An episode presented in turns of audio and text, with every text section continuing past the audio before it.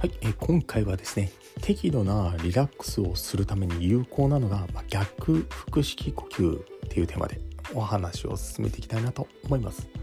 あの呼吸法っていうのはですねあの古代インドや、まあ、チベットなどで精神状態をコントロールするためにこう活用されてきたんですよねまあ本来生態的機能というのは意識的にこうコントロールっていうのはできないんですよ。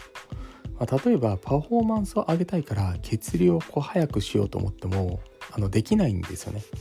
しかし呼吸だけは唯一と言っていいほどあのコントロール可能な、まあ、ホメオスタシスの活動なんですよね。まあ、通常の腹式呼吸っていうのは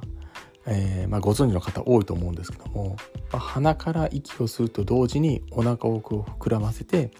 息を吐くと同時にお腹から息を、えー、吐き出すんですねしかし、え、逆腹式呼吸はそのまま逆で息を吸う時お腹をへこませて息を吐く時お腹を緩めてリラックスさせるように意識して行うんですね、まあ、この方法を行うことでより簡単に最適なリラックス状態っていうのを作り出すことができるんですよね。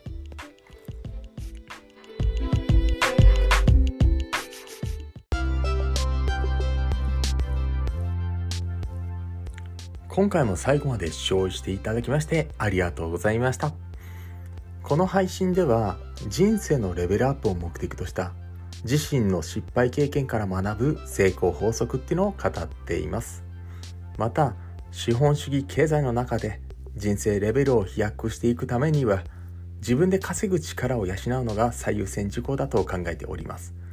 自由度の高い生き方をこう体現するには自分のビジネスを持つという視点がとても大事な考え方です今後の時代の背景から一人起業をしたい方やビジネスを持ちたいと思う方にはですね、おすすめな無料ビジネス講座も行っていますので、チャンネルの説明ページからぜひともご登録お願いいたします。ではまた次の放送でお会いいたしましょう。